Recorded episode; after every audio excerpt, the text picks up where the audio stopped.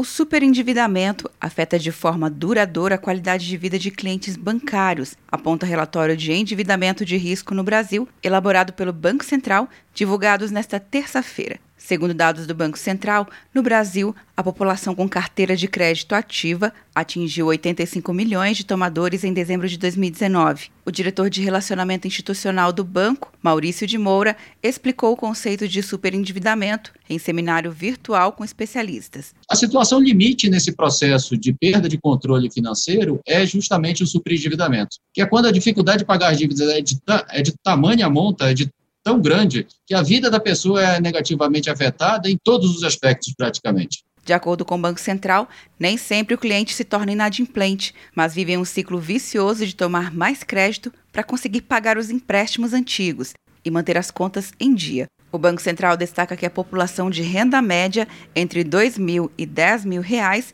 e com idade acima de 54 anos é financeiramente mais vulnerável. Segundo a instituição, os endividados de risco podem estar simultaneamente superendividados. Quer um ano sem mensalidade para passar direto em pedágios e estacionamentos? Peça a Veloy agora e dê tchau para as filas. Você ativa a tag, adiciona veículos, controla tudo pelo aplicativo e não paga mensalidade por um ano. É por tempo limitado. Não perca. Veloy. Piscou, passou. De Brasília, Luciana Castro.